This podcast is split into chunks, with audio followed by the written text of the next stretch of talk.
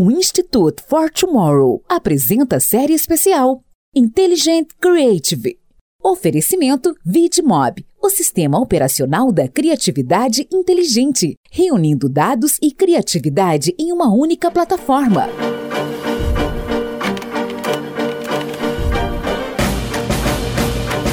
Olá, eu sou Camilo Barros do Instituto for Tomorrow e essa é a série especial Intelligent Creative, desenvolvida em parceria com a VidMob. Sejam bem-vindos para aqueles que estão chegando pela primeira vez ao Tomorrowcast e para você que já nos acompanha, fique à vontade nessa nova jornada onde iremos, em sete episódios, colocar a inteligência criativa em perspectiva.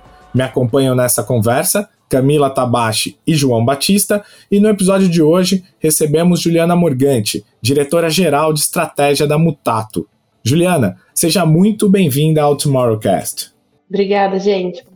Ju, para começar nosso, nosso papo aqui, a gente tem discutido bastante aqui no Tomorrowcast, como a gente fala aí de futuros e a gente busca modelos, né, que levam a isso a gente tem passado muito por essa discussão sobre o futuro da comunicação, para onde entra o papel das agências, né, que há muito tempo já deixou de ser um papel de agenciar as partes e sim tem ali um papel muito importante na relação ali entre marcas e consumidores, né?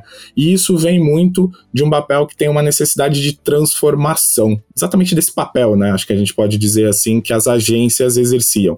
E a Mutato, muito sob a tua liderança ali, vem sendo uma referência nesse olhar desse novo modelo, dessa nova forma de atuação junto ao mercado. Eu queria ouvir um pouquinho de você para a gente começar. O que, que você tem como olhar para isso, né? Que acredito que é o que dirige vocês ali como estratégia mesmo da empresa no dia a dia sobre esse papel da relação entre marcas, consumidores, aonde a agência é um fator chave ali dessa execução. Eu acredito que nós como agência temos um papel claro de entender a realidade das pessoas, assim, os comportamentos, as emoções, as motivações, os contextos que elas vivem para encontrar um meio do caminho, né, entre o que a marca quer falar e o que as pessoas querem ouvir.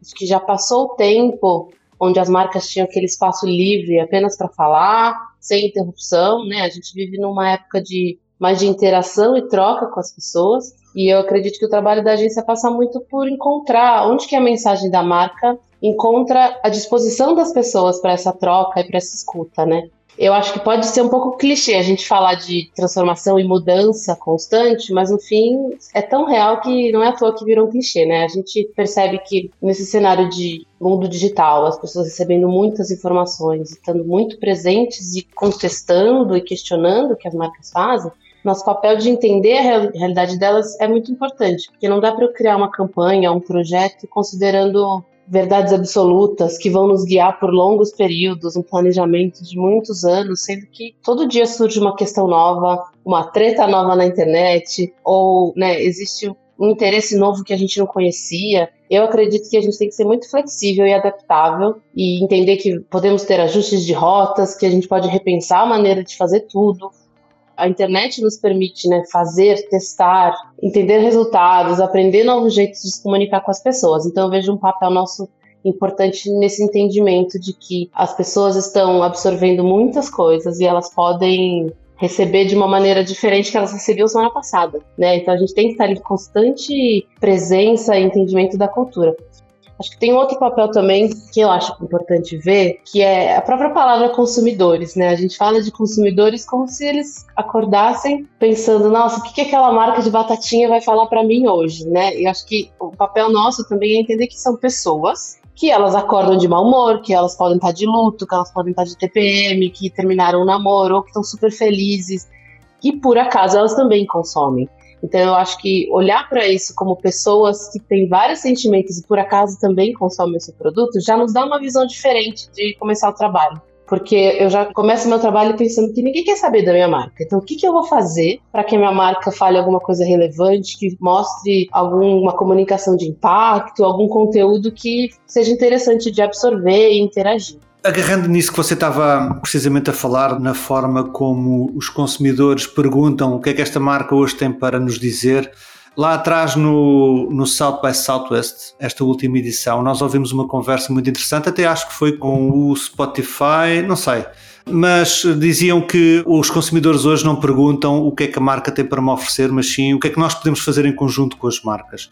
Um, nesse sentido, qual é que é a, a, capacidade que nós hoje temos ao nosso alcance uh, do lado das agências para ter um conhecimento profundo em como uh, iniciar essa conversa? O que é que isso também influencia na estratégia do próprio negócio e qual é que é o desafio no próprio planejamento que tem da, da estratégico de uma campanha, de uma estratégia de comunicação, uh, de uma conversa entre uma marca e os seus consumidores? A gente tem visto muitos estudos globais e locais também, especialmente nas gerações mais novas, terem uma aversão à propaganda tradicional como a gente conhece, mas se interessarem por marcas que têm valores e propósitos parecidos com o que elas têm, entenderem que as marcas também são participantes nesse mundo que a gente vive, então não é só sobre consumo de produto, mas o que a marca pode fazer por mim também e pelo mundo. Pensando como agência e como né, gestores de marca, é, impossível negar esse movimento. Então,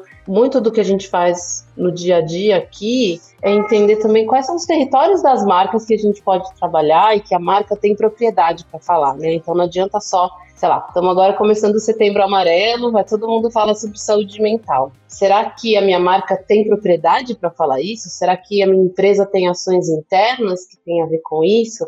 Então a gente olha muito para o contexto do que as pessoas querem falar, do que as pessoas estão interessadas, mas também o que faz sentido para a marca, né? Porque eu só entrar na conversa sem nenhuma propriedade ou sem nenhuma ação de fato é pedir para ser questionado. E a gente vê que as pessoas questionam mesmo, né? Então, especialmente quando a gente fala de causas, que no fim é um assunto que está muito presente no nosso dia a dia de hoje, a gente tenta trazer essa discussão para os clientes e para as marcas que a gente trabalha de além de só falar sobre o assunto, o que, que você vai fazer, né? Um meio walk the talk ali. Você tem alguma ação de fato para isso? Ou então vamos pensar num projeto? Ou então, se não temos, será que a gente pode dar voz para uma pessoa que fala sobre isso? Ou uma instituição?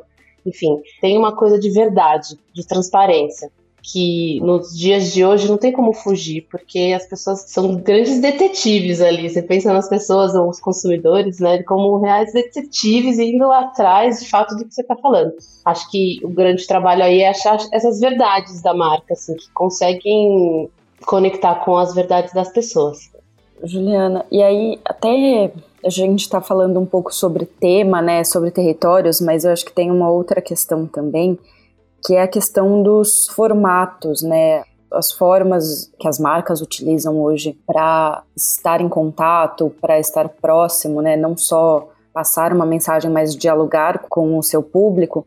E às vezes a gente vê, principalmente com a história do TikTok, muitas marcas fazendo um movimento para estar numa plataforma que nem sempre, inclusive, o seu público está, mas porque virou um movimento, né, virou uma tendência com públicos mais jovens, mas a gente tem realmente uma diversificação dos formatos que hoje a gente consegue se relacionar com as pessoas. Como é que entra isso dentro da parte de estratégia, né? Olhar para esses canais olhar para os formatos quando a gente tem uma infinidade de possibilidades hoje? É, tem uma coisa que a gente tenta implementar aqui, claro, nem sempre o mundo é perfeito, mas a gente olha de uma maneira que é qual que é a história que a gente quer contar, qual que é o conteúdo, tentando deixar o conteúdo no centro do nosso pensamento e aí eu falo que é um trabalho muito conjunto de planejamento com criação e com mídia também, de entender, tá, eu tenho essa história.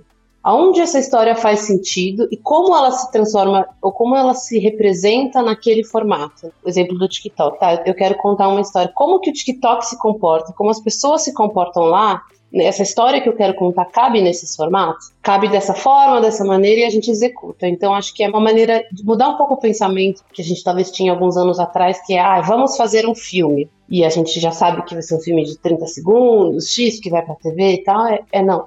Qual é a história que eu vou contar e como ela se conta no Twitter?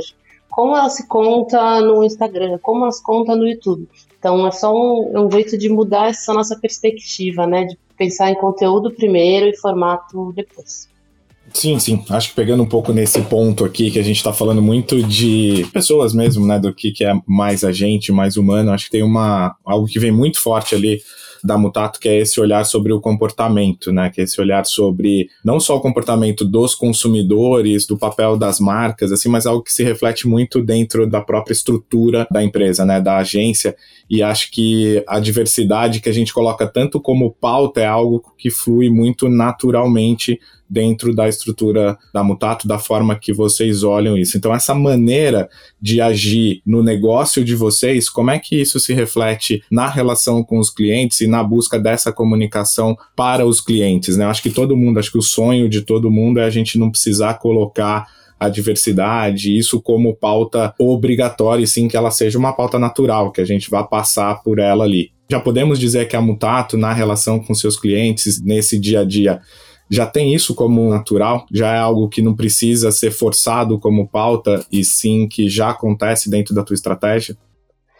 Olha, eu adoraria a gente estar nesse mundo onde isso já é natural, mas é claro e evidente que ainda não é. Um exemplo disso aqui estamos em quatro pessoas brancas conversando. Acho que olhando para dentro da Mutato, a gente tem um propósito de diversidade bem intrínseco dentro da agência, das lideranças, do RH, dos times, e a gente tem iniciativas claras de atuação dentro da empresa para melhorar cada vez esse aspecto. Acho que quando a gente compara com muitas outras agências do mercado, a gente está talvez um pouco mais avançado, mas aqui dentro a gente acha que tem muita coisa para fazer. E um exemplo disso é que eu sou diretora da área só branca. Eu insisto em falar isso porque não é natural ainda e tem que ser forçado, tem que forçar para que aconteça, porque se não partir da mudança de dentro, ela não vai acontecer. Estabelecer que não é natural ainda e que não está legal ainda já é um primeiro passo para a gente pensar em mudança. Então a gente tem iniciativas aqui, mas ainda estamos desenvolvendo, temos nossos comitês de diversidade, temos iniciativas de contratação, de, interação, de discussão. Então acho que estamos num caminho que ainda tem muito para se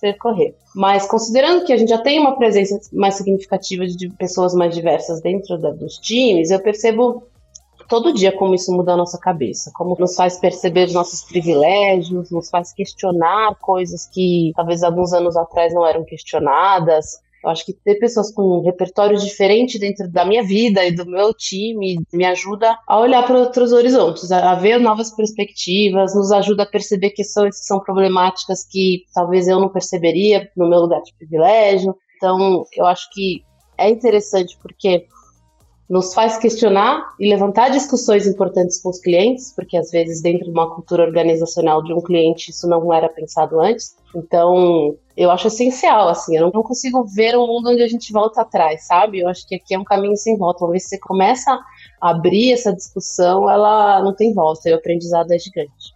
Sem dúvida.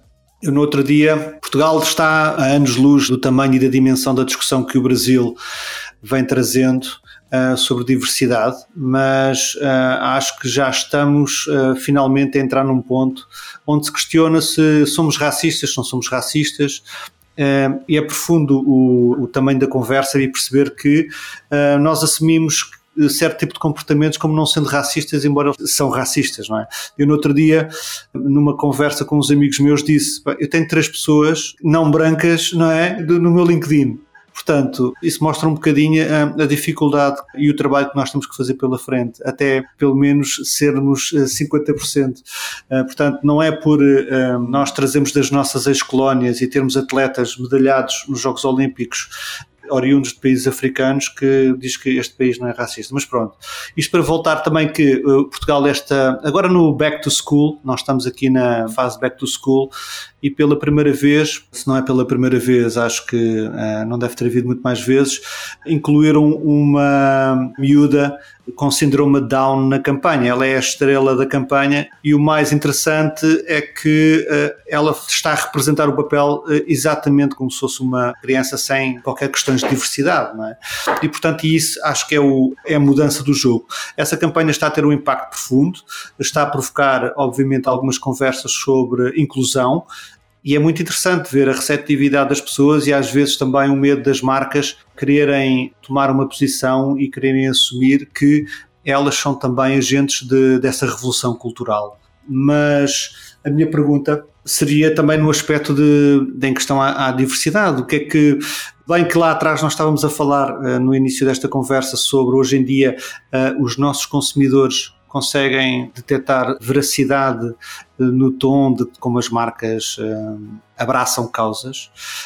Como é que hoje em dia um, nós podemos ser, uh, usando uma palavra brasileira, antenados ao que nos rodeia sendo eu uma marca que quer estar presente no dia a dia dos meus clientes, como é que, que ferramentas é que estão ao meu alcance? Como é que eu posso entrar dentro dessas comunidades, eh, tentar perceber o que é que realmente eh, são problemas críticos e eu, como agente cultural, posso trazer essa mudança? Como é que uma marca pode ficar e saber e recolher insights sobre o que é que é mais relevante e o que é que é valorizado e realmente, eh, no fundo, fazer um autoconhecimento, não é? Fazer essa, esse papel de autoconhecimento. É, falando muito do meu dia a dia como estratégia, né, muito do nosso trabalho passa por esse entendimento de comportamento. E às vezes a gente tem ferramentas são muito comuns no mercado de estudos globais de tendências, né, estudos de futuro, e em geral são estudos pensando no global.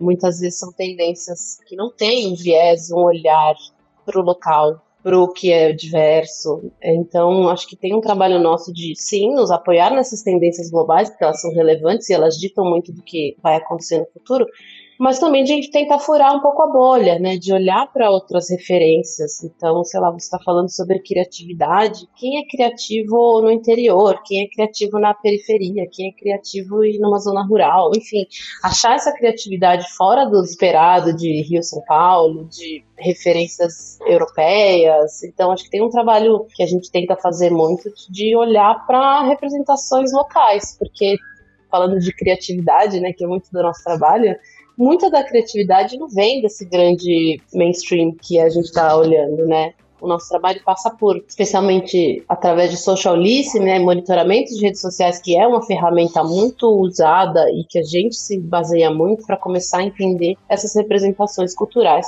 do que é relevante fora da nossa bolha.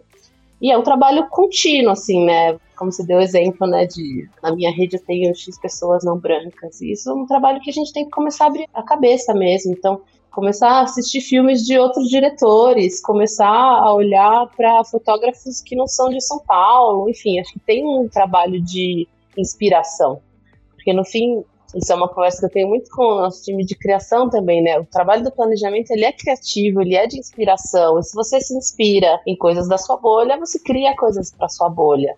Acho que esse trabalho de olhar para fora e entender estéticas diferentes, discursos, questões diferentes é essencial para a gente conseguir criar coisas que de fato conectam com as pessoas, né? Juliana, até seguindo nessa linha, né, para a gente, uma das coisas que acho que a gente mais tem discutido é que para a gente conseguir criar coisas fora da nossa bolha, a gente precisa de pessoas que estejam fora dessa bolha, né? A gente precisa trazer essa diversidade de repertório, de perspectiva para dentro. Eu sei que vocês têm vários estudos, né, e alguns deles que trazem um pouco dessa perspectiva. Como é que isso, inclusive, impacta nos resultados que a gente consegue alcançar nas nossas companhias, né? E aí falando como uma agência também no que a gente desenvolve para os nossos clientes. Eu acho que quando a gente fala de diversidade, é importante pensar que não é apenas sobre inclusão, representatividade, dar oportunidades. Claro, é super importante, como pessoas queremos estar num ambiente mais inclusivo, mais diverso, mas tem um impacto de negócio gigante, né? É interessante quando a gente fala de grupos minorizados, ah, de população não branca. No Brasil, isso não é uma minoria, é um mercado gigantesco uma porcentagem da população gigante que está comprando, que tem poder, que quando a gente fala de negócio, está interagindo com as marcas. Então, é uma visão um pouco míope até imaginar que a diversidade é só, ah, vamos falar com grupos minorizados, porque eles precisam estar inclusos. No fim, se você está falando de negócio, de lucro, é de fato falar com a população enorme que está comprando seus produtos, que está interagindo com a sua marca, que tem influência na cultura é importante ter esse olhar de que o mercado é gigante composto de muitas pessoas diversas e todas elas querem se sentir representadas e partes e ouvidas. Então, quando a gente fala né, de, de representatividade dentro do time, isso é muito importante, porque talvez eu, no meu, no meu lugar de como mulher branca, não vou pensar numa questão que uma, uma mulher negra no meu time tem uma visão diferente da minha. Então, acho que além do meu crescimento pessoal, de eu aprender muita coisa, de eu conseguir abrir meus horizontes, a gente tem a oportunidade de mostrar para as marcas que tem muita gente aí que não está sendo ouvida, tem muita gente que não está sendo representada e a gente acredita aqui dentro da agência e eu pessoalmente também que é um papel nosso de tentar mexer esse ponteiro, um pouco do, do que o João falou, né? A comunicação e a publicidade acaba pautando também as conversas.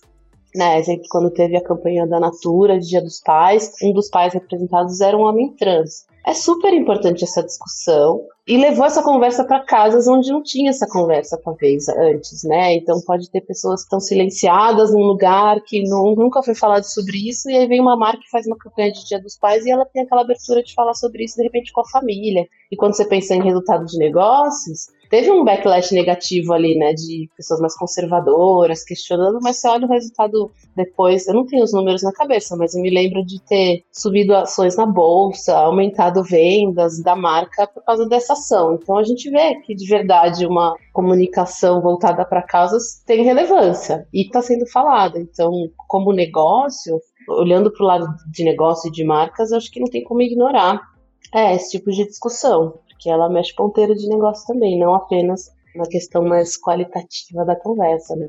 Acho que você entrou num ponto muito importante, Ju, que é exatamente isso quando eu falava lá atrás do papel da agência ter mudado, né, de ter essa coisa de eu agencio partes ali a, e a agência ser de fato um fator-chave, um stakeholder ali nessa estrutura, que é o quanto vocês passam a participar do negócio, né? Então, como é que uma ação que vem de um insight, que vem de uma dor que a comunidade tem, que passa ali pela área dos insights e pauta a criação, a criação toma uma ação criativa que impacta no negócio e aí, como você trouxe esse exemplo incrível de Natura, a gente vai ver resultado na bolsa, né? A gente vai ver resultado lá na ponta.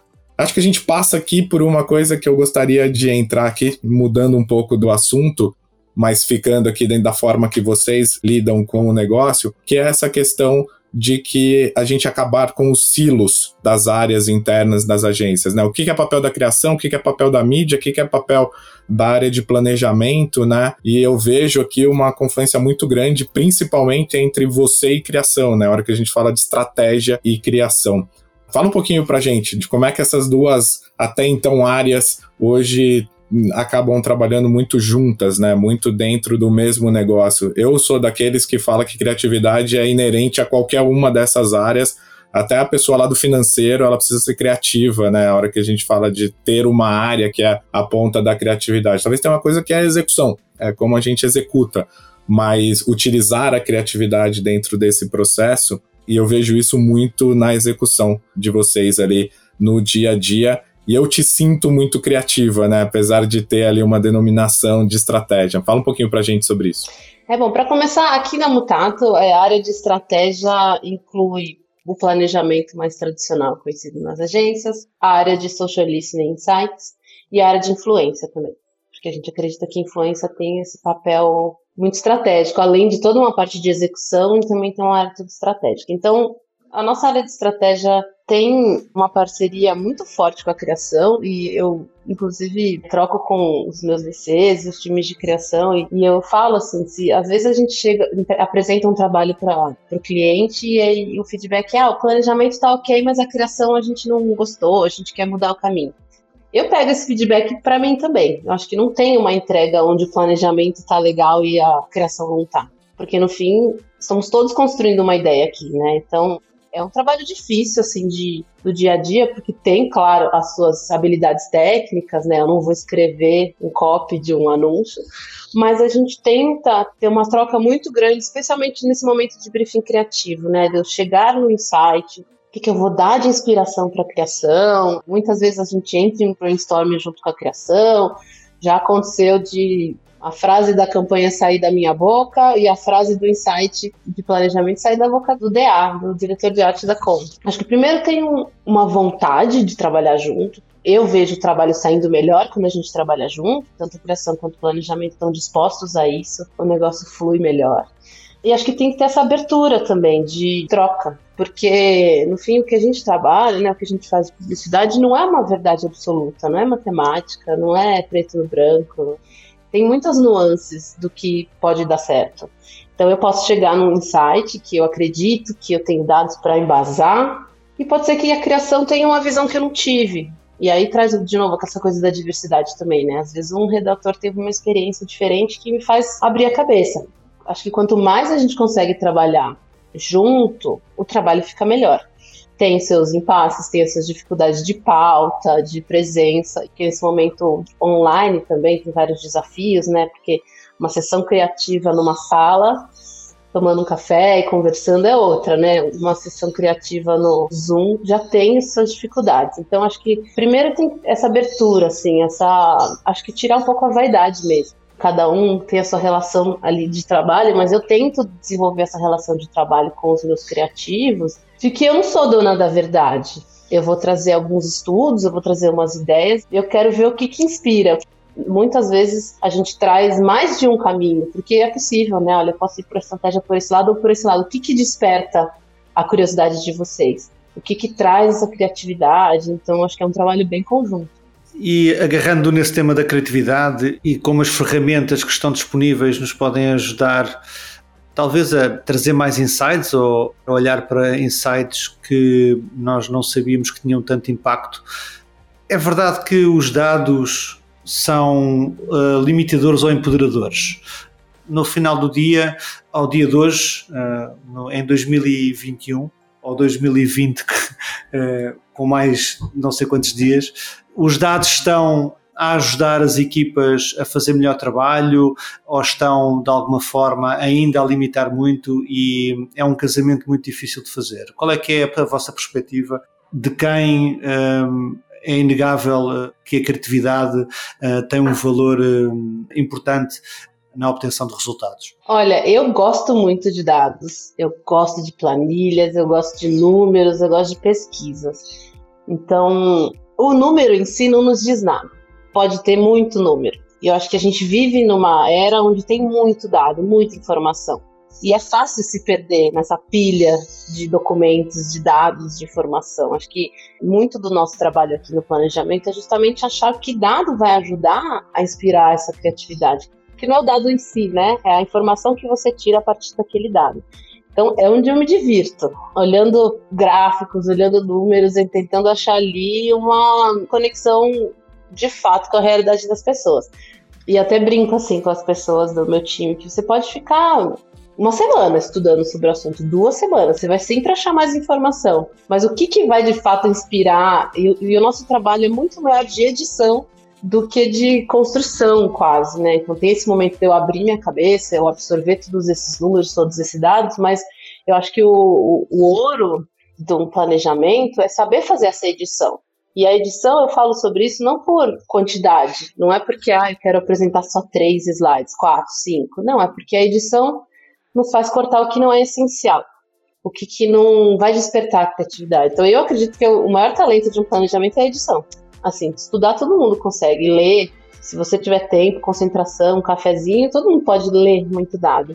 Mas acho que no nosso trabalho tem essa questão de reduzir o que, que é essencial, o que, que é importante, o que, que vai despertar a criatividade. Então, às vezes eu estou escrevendo um briefing criativo para passar para criação, para começar um trabalho, se eu não tive uma ideiazinha que seja tosca a partir do meu briefing, eu já sei que ela não vai inspirar, né? Eu acho que, claro, como, o Camilo falou, todo mundo é criativo. Então eu também imagino que eu possa ter uma ideia através do meu briefing. Se eu montei um briefing que eu mesma não consegui ter uma ideia, eu claramente já não cheguei num lugar de inspiração. Tem esse trabalho da gente editar e achar muito qual é o ouro ali do briefing, o que, que vai despertar essa curiosidade e essa criatividade.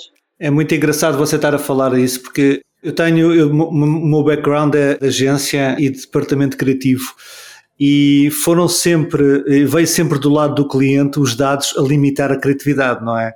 E hoje em dia vivemos o oposto. Ou seja, são as próprias agências que dizem: não, não, atenção, que os dados estão-nos a dizer que esta criatividade vai funcionar. É muito interessante como é que os papéis se invertem, não é? E como é que os dados do lado do cliente com os dados do lado da agência, em conjunto, conseguem afinar a criatividade. No fundo, é isso que está aqui a falar. Eu gosto muito disso, assim, é, até porque vivo isso, né? Da história da criatividade ali sendo empoderada pelos dados, né? E eu queria pegar um pouco disso do que a Juliana estava colocando, que acho que o dado pelo dado, né, pela forma que ele era utilizado, até muito pouco tempo atrás, era muito só um, um, dado analítico que ele justificava alguma coisa ou ele de fato se perdia ali, ele era o dado pelo dado, né? Se ele não gerar impacto, se ele não gerar ação, ele não serve para nada, assim, né? Sendo grosseiro até nesse ponto. E a gente vem de um processo que, se a gente falar muito de tecnologia e tudo, mas a gente vem de um processo que o dado ele era quase dentro dessa estrutura de agências, e eu também venho de agências, né? ele era algo que quem detinha era a mídia, né? A mídia recebia ali os dados, trabalhava em cima dos dados muito para justificar alguma coisa do que para tomar uma ação futura daquilo que a gente vinha para frente. E a gente está passando agora, exatamente nesse momento aí, por uma mudança muito desse impacto dos dados, a hora que a gente vê as mudanças aí de legislação de dados, fim de cookies e todas as mudanças tecnológicas em termos de governança e segurança dos dados.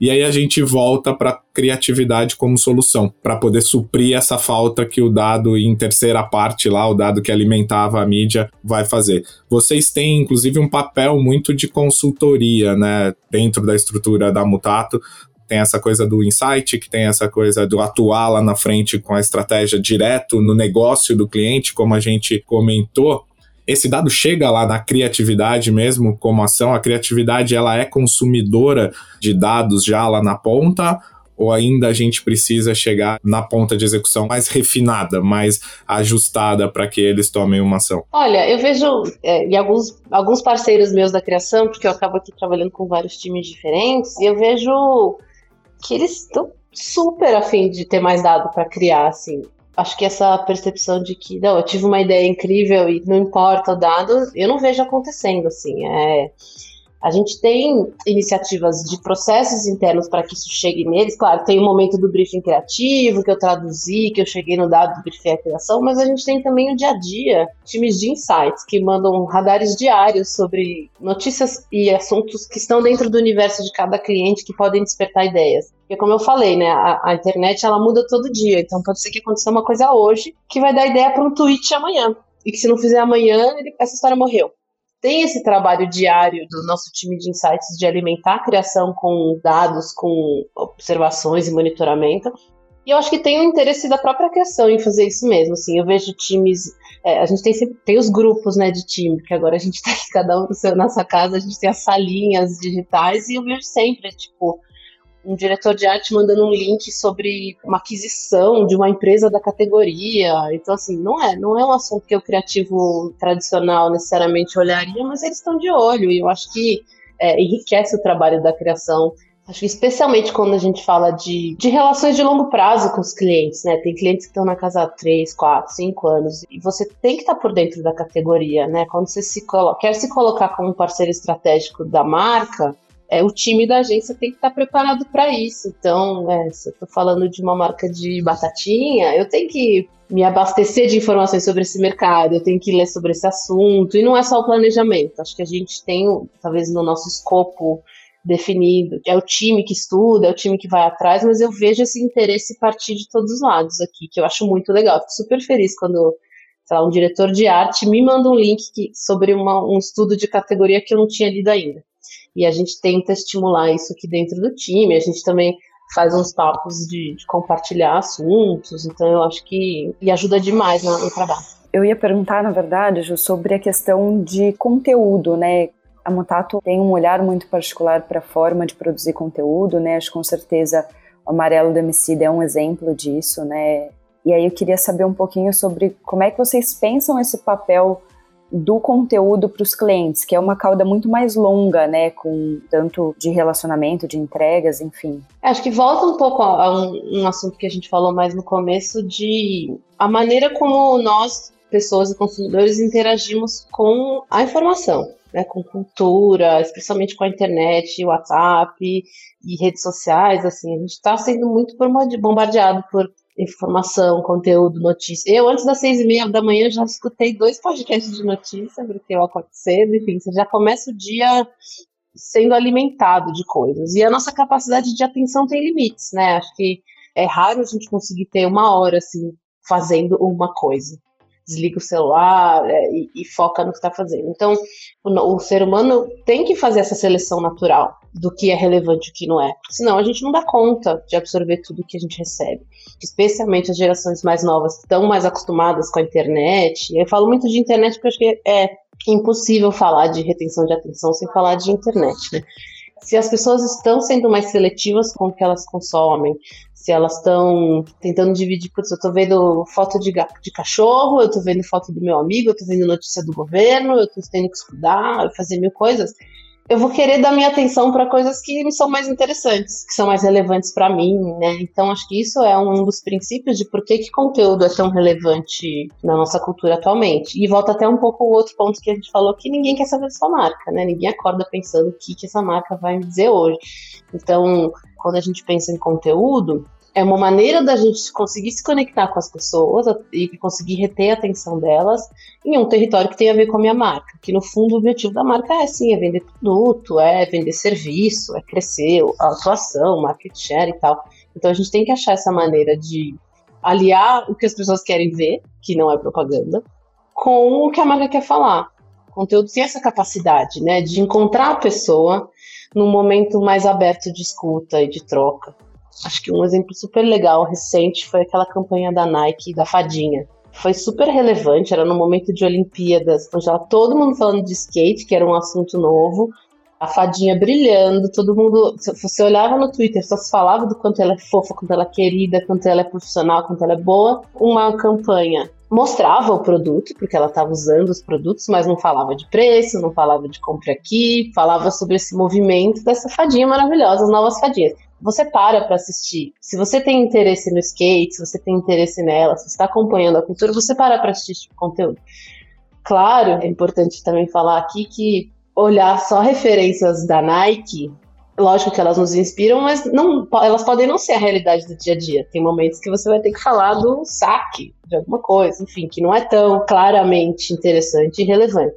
Acho que o nosso papel é realmente achar essa maneira, como que o conteúdo pode ajudar a fazer a mensagem que a marca quer falar. Deixa eu trazer aqui uma provocação, que é uma dúvida que eu próprio tenho. É difícil não falar de conteúdo e produtores de conteúdo sem resvalar para o lado dos influenciadores, não é?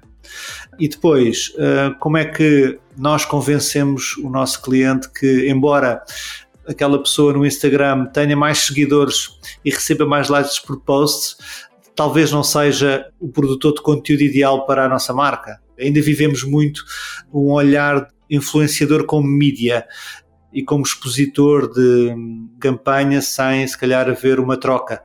Hum, como é que está o nível desta conversa? É uma conversa que ainda faz sentido ter dentro das, das, das agências, dentro do mercado, ou é apenas uma realidade, se calhar, ainda do mercado português? Não, acho que é uma conversa super relevante, porque eu não sei como é em Portugal, mas no Brasil, de fato, o tamanho que os influenciadores tomaram é gigante, né? As pessoas confiam e, e escutam e seguem e estão por dentro da vida dos influenciadores, então é, é possível a gente ignorar ou pensar numa campanha que 100% não considera a participação de influenciadores. Eu concordo um pouco com esse ponto que você estava fazendo de que é, é, importante entender qual que é o objetivo ali daquela campanha e qual que é o papel do influenciador dentro dessa campanha. Tem momentos que ele vai servir como um grande ampliador de alcance porque é importante. Às vezes eu preciso chegar num consumidor, num tipo de pessoa que eu não estou acostumada, que eu quero falar com uma pessoa nova, e é muito legal ter esse aval, essa, esse apoio da rede desse influenciador. Então, tratá-los como mídia nesse sentido, tem momentos que é super importante. Mas é que tem um, uma questão que a gente fala muito aqui dentro da Mutado, que é de relevância, né? Às vezes eu vou alcançar muitas pessoas, e aí você olha lá nos comentários e é, ai, que linda que você é, te amo não participou, não engajou, não reteve a mensagem da marca e o alcance foi da própria influenciadora. Isso, pode, isso é comum acontecer. Então, acho que Quando a gente consegue aliar o território, a verdade da marca, também com o tipo de conteúdo que o próprio influenciador faz, já nos ajuda a ter uma retenção ou um entendimento de mensagem melhor, né? mais do que ser só uma vitrine, um expositor, ele ser co-criador do conteúdo, porque no fim as pessoas seguem essa pessoa porque elas gostam do como ela fala. Se eu colocar um discurso corporativo, um discurso muito diferente do dela, já não vai ter essa verdade, essa transparência. Então, eu acho que os melhores trabalhos que envolvem influenciadores são esses que conseguem achar esse meio do caminho entre o discurso da marca, a linguagem do próprio influenciador, e entender o que, que o consumidor tira disso, né? Porque não é só sobre, olha, olha aqui o meu chá, compre meu chá. De repente é, putz, estamos falando de chá, mas estamos falando de chá no meio desse mês de saúde mental e pode ser uma conversa sobre ter um tempo para relaxar. Dando um exemplo simples, mas eu acho que tem essa questão do contexto, né? A gente vê às vezes experiências tem um roteiro muito lindo pensado na cabeça. E aí o influenciador não fala daquele jeito. E a gente consegue que ele interprete o nosso roteiro e de repente a gente vê um resultado muito legal. Porque as pessoas que estão seguindo esse influenciador estão acostumadas com. Às vezes a pessoa escreveu errado uma coisa, mas é o jeito dela escrever e tudo bem, as pessoas não vão se preocupar com isso, né? Acho que tem que ter um quase um desapego, um pouco assim, de entender que quando a nossa mensagem passa pela voz de outra pessoa, ela vai ter esse filtro e essa linguagem da outra pessoa e, em geral, é mais bem recebido quando é verdadeiro para o próprio influenciador. Né? Voltamos a falar na verdade das marcas e na verdade das pessoas. É, no fim é sempre sobre isso. Exato, exato. Vocês têm feito uma coisa que é super interessante, que é colocar o influenciador como criador, né? Vocês têm trazido eles muito para o momento de produzir esse conteúdo, não só eles serem meio, né? Eles serem a mídia dessa marca ou dessa proposta que está sendo levada, mas que eles participem do processo criativo, né? Eu tenho acompanhado algumas coisas ali bem interessantes que vocês têm feito nesse processo de cocriação mesmo, né? De trazer eles pro processo criativo e não só como meio, como grande parte das marcas aí utilizam o mercado de influência, é um pouco disso, né? É, enquanto você falava, eu lembrei de um exemplo de uma campanha que a gente fez para Samsung. Era o décimo ano da linha Galaxy S. E o conceito passava muito sobre. Né, olha tudo que a gente fez para chegar até aqui, né? Imagina que 10 anos atrás o celular. O que, que era um celular há 10 anos atrás e o que, que ele é hoje. Então tinha um pouco esse contexto de falar da história e do que, que a tecnologia desenvolveu e evoluiu para a gente chegar até aqui campanha a gente trabalhou com o Emicida, e o Emicida era o narrador dessa história. É, ele nem aparece no filme inteiro, ele aparece só no final. Mas é muito verdadeiro também quando você pensa nessa história relacionada a ele. Olha o tanto que ele fez para ele chegar onde ele chegou. É, eu acho que aqui é um, é um exemplo onde né, o discurso da marca está muito aliado com o discurso da pessoa. E ele participou junto da criação desse roteiro, dessa participação da campanha. Então, acho que fica mais verdadeiro para os dois lados, né? Até para o próprio influenciador de querer trabalhar de novo com uma marca como essa, de ter curtido fazer esse trabalho, de ter mais vontade de divulgar. No fim, a gente tem que pensar que todo mundo quer tirar algo desse trabalho, né? Todo mundo quer sentir orgulho, quer se sentir empolgado, quer divulgar. Então, acho que o trabalho de cocriação ele ajuda tanto na veracidade da mensagem como no próprio relacionamento assim com os influenciadores, porque né, se a gente pensar, ah, não, vou só comprar essa pessoa para fazer um post, tá ali, tá entregue. Mas se você consegue construir um relacionamento verdadeiro, de cocriação, de troca, você tem uma porta aberta para que essa pessoa queira trabalhar de novo com a marca. Enfim, acho que o papel da agência tem um pouco de administrar não só a mensagem, mas também os relacionamentos, né, de, enfim, de quem interage aqui com, com as marcas que a gente trabalha. Ju, fui impactado por um post de vocês, se eu não me engano, ontem, anteontem, sobre uma parceria da Mutato com a Escola Rua e justamente trazendo aí um curso sobre especialização né, em estratégia e aí eu achei tão rico e interessante falar disso por aqui. Queria abrir aqui os nossos microfones também como serviço até para você, se puder convidar as pessoas a quem está direcionado o, a essa oportunidade, convidá-los a fazer parte e deixar aqui nossa parabenização aí pela iniciativa também. A Escola Rua é uma iniciativa muito legal, porque eles fazem um trabalho super importante quando a gente fala de diversidade, de inclusão, que é de compartilhar conteúdo, né? Muitos cursos da área de propaganda, de publicidade são super caros, não é todo mundo que tem acesso a um curso, e não só o curso, né? O curso traz também uma rede de contatos. Como é que você vai entrar num mercado onde você não conhece ninguém, né? Então, ela já fez parceria com algumas outras agências, então acho que pelo que eles me contaram, cada vez eles chamam uma agência para construir esse conteúdo, chamam os profissionais da agência como professores e a gente está lançando agora. Depois a gente pode até colocar o link né, de, de divulgação, de repente, no, no podcast, para as pessoas olharem, mas é voltado para pessoas em alguma vulnerabilidade financeira, grupos minoritários, enfim. Então, a ideia é a gente abrir um pouco a nossa bolha e dar oportunidade para mais gente entrar e conhecer. Bom, então, muito legal a dica, Ju. Acho que vale a pena todo mundo dar uma olhadinha. Queria agradecer a, sua participação. Ótimo a gente poder bater esse papo, poder ter um pouco desse olhar seu também. Não, eu queria agradecer. Eu achei super legal a conversa. Acho que, especialmente nesses momentos de pandemia, a gente está tão focado nos trabalhos, né? Acho que a gente fica sempre ali é, no dia a dia discutindo, trabalhando. E achei legal ter essa conversa para trocar um pouco com vocês também. E esse foi o terceiro episódio da nossa série especial Intelligent Creative, desenvolvida em parceria com a Vidmob. Aproveitar para convidar todo mundo para escutar os nossos outros dois episódios, o primeiro com o Robson Arada e o segundo com o Célio Guida. E continue a gente, acompanhando a gente nos principais agregadores de áudio e nas redes sociais do Instituto for. Muito obrigada, Ju, Camilo, João. Foi ótimo estar com vocês hoje de novo.